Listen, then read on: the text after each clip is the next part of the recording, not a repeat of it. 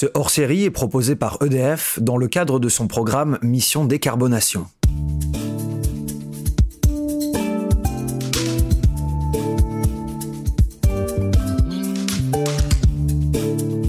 Après deux épisodes consacrés aux Jeux Olympiques et Paralympiques de Paris 2024 et à la métropole de Nice-Côte d'Azur, me voici de retour au contact des entreprises. Je me trouve donc actuellement à Césaria, à quelques kilomètres à l'est de Bourg-en-Bresse. C'est là que se trouve le site de Iléance, fusion des mots grecs ilé qui signifie matière et anse pour alliance et balance. Ce groupe issu du rapprochement des entreprises Millet Forestier et Rovip est spécialisé dans la plasturgie en utilisant euh, notamment euh, les technologies de l'injection, du soufflage et de l'extrusion. En gros, ils produisent des pièces en plastique comme des capsules ou des bouchons pour différents marchés tels que le packaging alimentaire ou encore la cosmétique. Alors pourquoi Mission Décarbonation, un podcast hors série de la story proposé par EDF, a choisi de s'intéresser à Iléance Eh bien parce que l'an dernier, le groupe a inauguré ce nouveau site sur lequel je me trouve actuellement et que ce dernier déploie moult solutions de décarbonation. Panneaux photovoltaïques, presse électrique, système de refroidissement optimisé. Ici, on ne badine pas avec les pertes énergétiques. Pour en savoir plus sur ces initiatives, je suis avec la présidente du groupe Iléance, Emmanuel Perdry. Bonjour Emmanuel. Bonjour. Comment allez-vous? Très bien, merci. Emmanuel, j'ai un petit peu tenté d'expliquer succinctement hein, la nature de l'activité du groupe, mais je pense qu'il va falloir que vous apportiez euh, des euh, éclaircissements supplémentaires. Que faites-vous exactement chez Iléance Alors Iléance est un groupe de PME familiales qui a été en effet créé en 2021, issu d'un rapprochement de deux PME familiales de l'Ain et du Jura. Aujourd'hui, euh, cinq usines dans le groupe Iléance, 250 collaborateurs. On fait 45 millions d'euros de chiffre d'affaires, dont à peu près 30% à l'export. Notre particularité au niveau de notre groupe, c'est qu'on est en effet sur le métier de l'emballage, qui est un métier un peu euh, focusé euh, sur l'aspect plasturgie. On a aussi des activités de plastique plus durables, en lien avec le bâtiment, l'industrie, etc. Et notre axe stratégique numéro un, c'est être vert et responsable. Avant de parler des solutions de décarbonation que vous déployez hein, sur ce site, il faut dire que vous aviez déjà fait des choses avec EDF et ses filiales dans l'ancienne usine. Ça prouve notamment hein, que vous avez toujours eu des démarches RSE et notamment sur la consommation d'énergie. Qu'aviez-vous fait à l'époque? En effet, euh, finalement, ça fait plus de dix ans qu'on a cette démarche de protection environnementale et on a passé la, la norme 14001, qui est une norme euh, de protection de l'environnement, en 2013, donc il y a voilà, il y a dix ans exactement.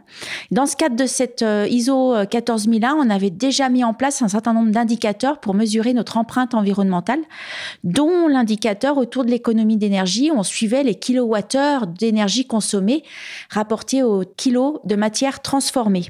Donc c'est quelque chose qui euh, finalement est assez euh, ancré dans notre management et dans notre façon de voir les choses depuis très longtemps.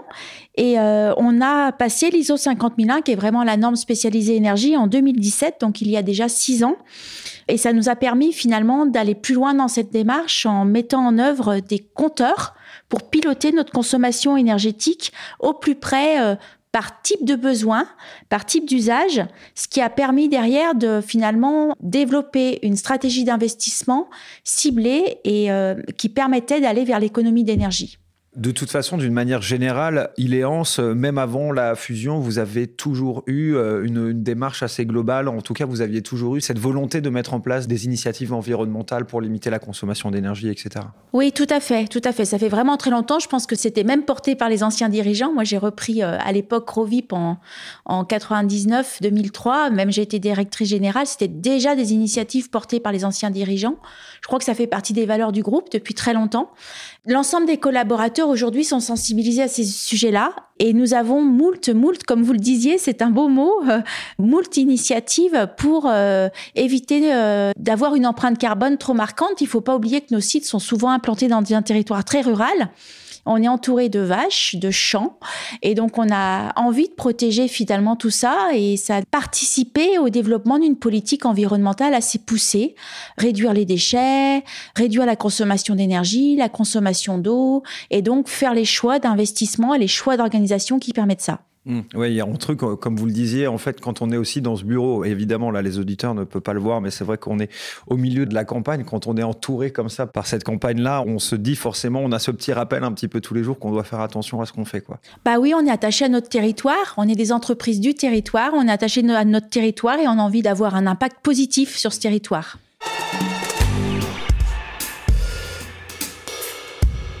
Et donc sur ce nouveau site, euh, vous êtes servi de votre expérience d'avant. Quelles initiatives vous avez euh, déployées sur ce nouveau site qui a été euh, construit en 2021, c'est ça? C'est ça, on est rentré dedans en 2021, en août 2021. Donc ce nouveau site, il a été pensé autour de cette vision environnementale, économie d'énergie et responsabilité sociétale. Et donc du coup, tous les choix d'investissement, en tout cas la plupart, se sont faits à la lumière de cet axe stratégique environnement, protection et décarbonation. Donc du coup, bien sûr, on a tous les enjeux autour de l'isolation, etc. Mais on a aussi euh, un parc presse 100% électrique, tous les process. Donc euh, on utilise beaucoup d'eau froide hein, pour refroidir la matière que nous transformons. Donc tous nos process autour du refroidissement de l'eau moule et de l'eau presse sont des process qui optimisent et qui baissent au maximum la consommation d'énergie. Et on a aussi en cours d'installation euh, des panneaux photovoltaïques qui nous permettront d'aller vers 15% euh, d'autoconsommation. Donc ça veut dire qu'on va réduire notre consommation d'énergie du réseau de 15%.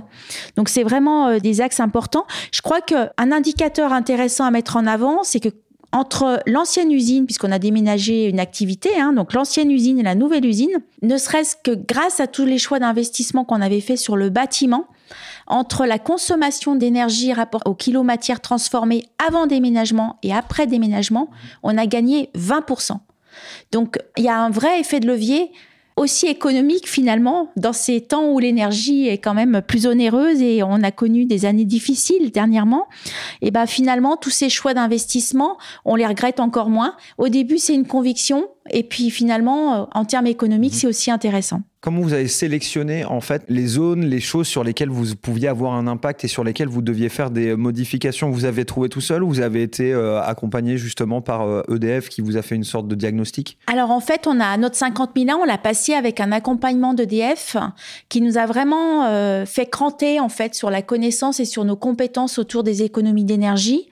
D'une part parce que le fait de mettre en place un système de management de l'énergie nous impose finalement de piloter et de monitorer un certain nombre de choses et de mettre en place des compteurs. Donc par exemple sur ce nouveau site, sur l'usine de Césaria, on a 15 compteurs, 15 sous-compteurs qui nous permettent de suivre au plus près la consommation d'énergie par ce qu'on appelle par usage, unité d'usage.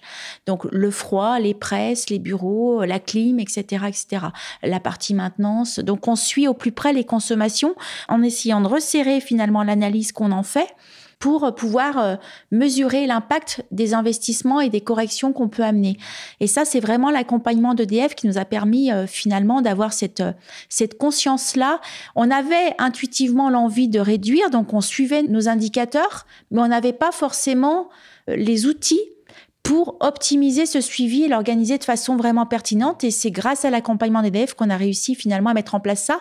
Et cette expérience gain d'énergie sur l'ancien site, tout ce qu'on a capitalisé en travaillant avec EDF sur notre projet a fait que ben, finalement, ça nous a permis d'orienter les très bonne décision, on va dire, sur le nouveau site de Césaria. Oui, et puis euh, comme vous le disiez, on rappelle que vous aviez vos propres indicateurs. Donc ça, c'est aussi le symbole que euh, vraiment faire en sorte de pas trop consommer d'énergie, de ne pas trop en dépenser, etc. Ça fait partie de l'ADN de, l'entreprise. Vous saviez déjà les postes sur lesquels il fallait travailler, quoi.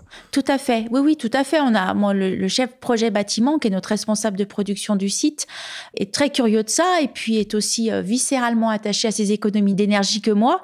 Et donc, du coup, bien sûr que c'était l'expérience qu'il a pris sur les années d'avant dans l'ancien site lui permis de faire les bons choix sur le nouveau site.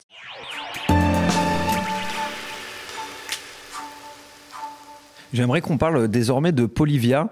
Euh, c'est le syndicat de la plasturgie dont vous êtes euh, également la présidente. Vous l'êtes, en tout cas, vous le serez jusqu'en janvier. Vous me l'avez dit comme ça.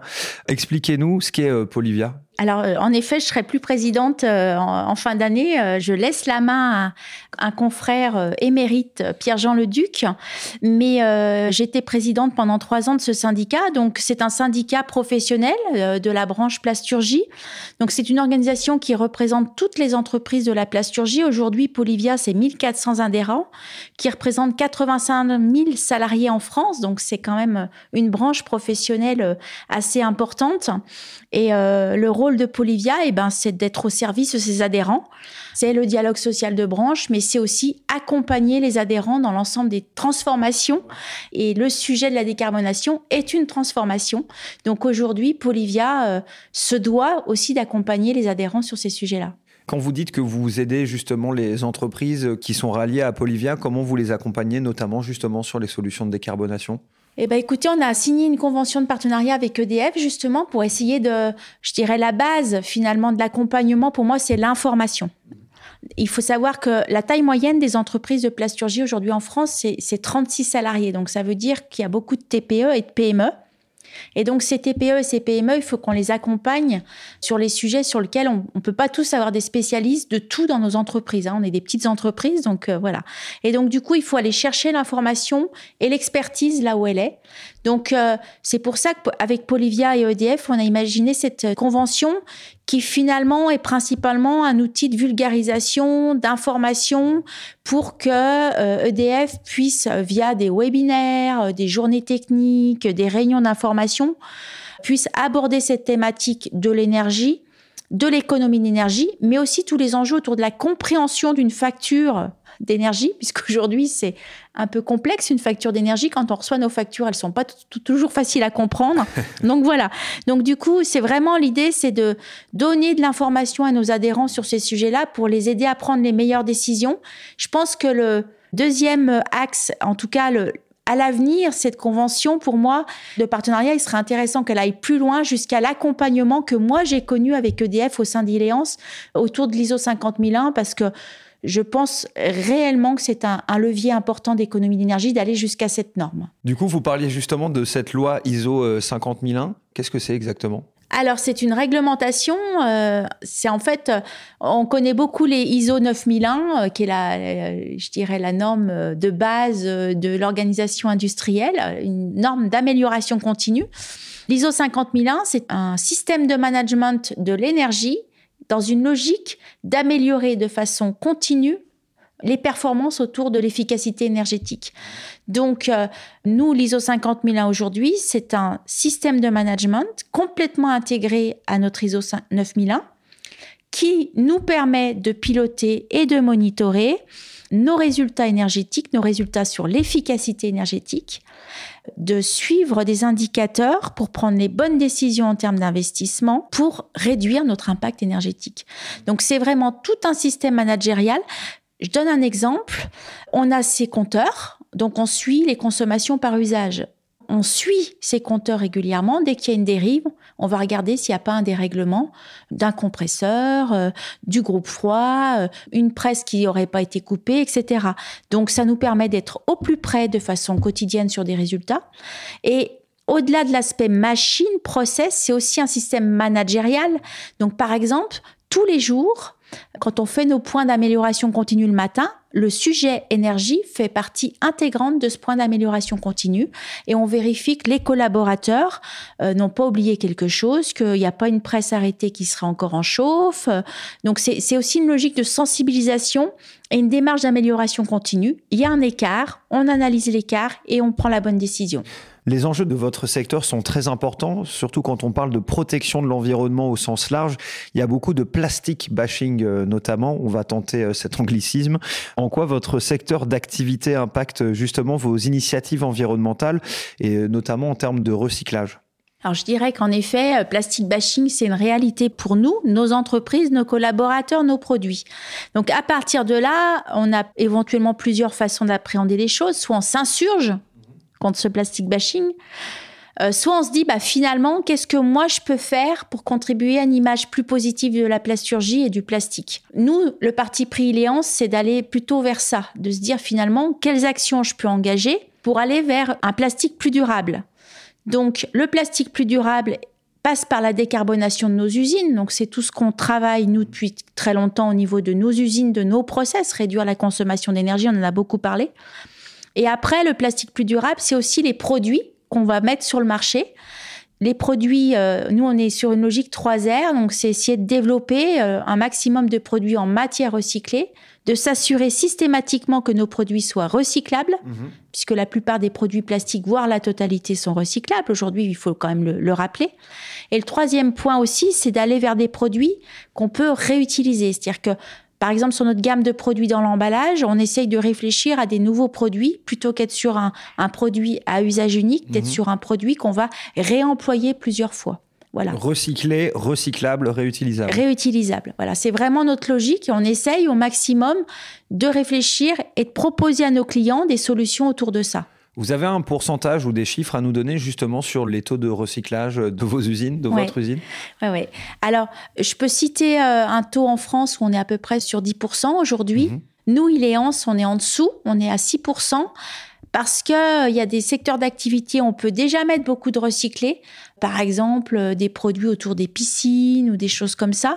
Par contre, sur tous nos emballages, en lien avec l'agroalimentaire, le cosmétique, etc., on a quand même souvent des soucis parce que les matières premières recyclées n'existent pas encore dans des configurations et des spécifications d'aptitude au contact alimentaire. Et donc, du coup, on n'a pas les bonnes matières premières recyclées pour pouvoir les incorporer dans des produits euh, liés à l'emballage. C'est des sujets de sécurité alimentaire. Oui, il faut être très clair. Si on se sert du plastique, par exemple, votre plastique pour euh, emballer un aliment, mais que ce plastique recyclé-là n'est pas dans l'un pour pouvoir être au contact avec un aliment, c'est pas possible. C'est pas possible, voilà. Et donc aujourd'hui, finalement, un des freins, c'est ça. Mais en tout cas, ça avance très vite. Et euh, nous, on est en, en veille sur tous ces sujets-là pour vraiment être force de proposition auprès de nos clients.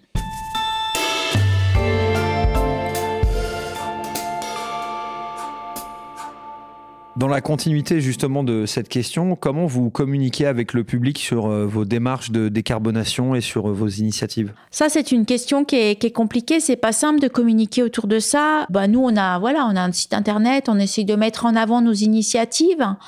Et puis, euh, si je prends de façon plus large au niveau de la branche plasturgie, on, essaye quand même de casser les fausses bonnes idées. C'est-à-dire qu'en fait, notre façon de voir les choses, c'est de dire on veut pas du plastique à tout craint. C'est-à-dire qu'on n'est pas en train de dire que le plastique, c'est euh, la solution. Mhm. Néanmoins, le plastique est quand même une excellente solution pour la décarbonation, si tant est qu'on l'utilise à bon escient et qu'il rende des services en termes d'usage et de fonction produit. Et donc, une fois qu'on dit ça, et eh ben, finalement, je pense que ce qui est vraiment important et ce qu'on peut, nous, plasturgistes, mettre en avant, c'est quand on remplace du plastique par autre chose et que finalement, cette autre chose n'est pas meilleure pour la décarbonation. Hmm. Et c'est finalement faire beaucoup de pédagogie pour expliquer, parce que le plastique, c'est certes des enjeux de pollution et c'est quelque chose qui marque. Hein. Il y a eu des émissions télé, on voit des images qui marquent. On parle du X6e continent, etc.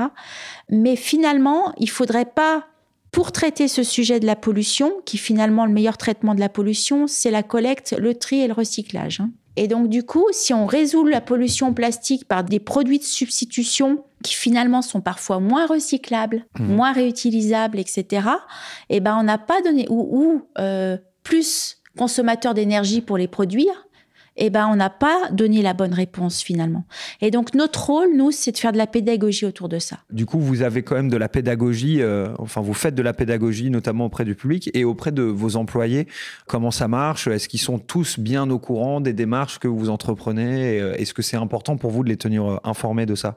Bah, c'est essentiel parce que finalement, moi, ce que j'ai déjà envie, c'est que globalement, nous soyons tous très fiers de faire ce qu'on fait, donc de finalement produire des pièces en plastique et de faire partie du groupe Iléance. Donc du coup, euh, pour entraîner cette adhésion et cette euh, valorisation d'une marque employeur positive, ben, on communique auprès d'eux. Il y a une politique, elle est communiquée, elle est partagée. Ils sont sensibilisés à l'ensemble des sujets. Vous avez vu tout à l'heure, euh, vous m'avez demandé où était la poubelle. Bon ben, on trie tous les déchets, y compris dans les bureaux. C'est-à-dire qu'en fait, cette initiative-là, c'est pas que les gens de la prod qui la portent, c'est collectivement au niveau de l'entreprise. On fait du tri, euh, on a des systèmes d'éclairage euh, à variateur d'intensité, euh, on a des capteurs partout. Enfin bon, c'est vraiment une, une, démarche globale. Je crois que c'est assez marquant parce que moi, j'ai eu l'occasion plusieurs reprises lors de recrutement des collaborateurs choisissent d'intégrer le groupe Iléance parce que finalement, ils ressentent cet ADN euh, autour euh, de ces enjeux-là et ils sentent que ça fait vraiment partie finalement de notre façon de manager et de vivre l'entreprise. Oui, surtout chez les nouvelles générations qui aujourd'hui sont beaucoup en quête de sens euh, dans les entreprises qu'elles choisissent d'intégrer ou non et pour lesquelles la défense de l'environnement et les initiatives justement de décarbonation sont ultra importantes. Ils veulent plus travailler pour des entreprises extrêmement polluantes, etc. Quoi. Exactement. Et comme en plus on fait du plastique, on a d'autant plus intérêt, voire même besoin. d'avoir cette démarche euh, pédagogique et de valorisation de nos initiatives autour de ça. Et nous, c'est même plus large. On essaye aussi d'avoir une, vision aussi un peu sociétale. On a un coach sportif qui vient dans l'entreprise pour permettre aux collaborateurs qui le souhaitent d'avoir quelques séances de sport dans la semaine.